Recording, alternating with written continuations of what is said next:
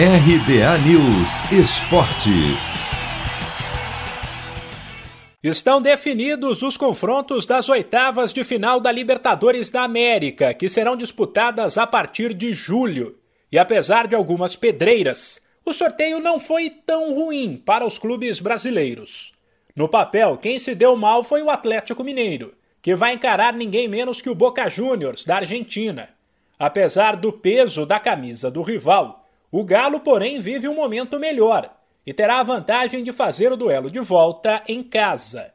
Já Internacional e São Paulo vão enfrentar velhos conhecidos, times que foram companheiros de grupo deles na primeira fase. O Colorado pega o Olímpia e o tricolor encara o Racing. Nos dois duelos do Inter com os paraguaios, o time gaúcho conseguiu a vitória: 1 a 0 fora e 6 a 1 em casa enquanto o São Paulo não venceu o Racing. Empatou por 0 a 0 na Argentina e perdeu por 1 a 0 no Morumbi.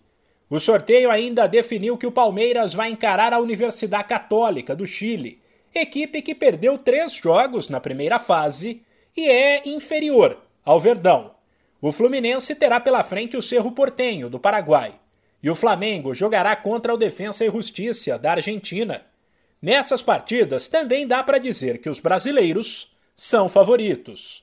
Os demais duelos das oitavas da Libertadores serão Vélez e Barcelona, River Plate e Argentinos Júniors. Chama a atenção ainda o chaveamento da competição. Por exemplo, se Palmeiras e São Paulo passarem por Católica e Racing, eles vão se enfrentar nas quartas de final. Já o Atlético Mineiro, se eliminar o Boca, pode topar o River na próxima fase.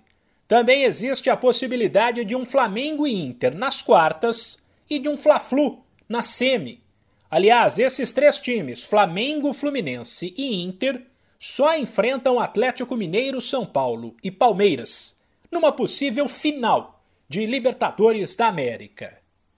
De São Paulo, Humberto Ferretti.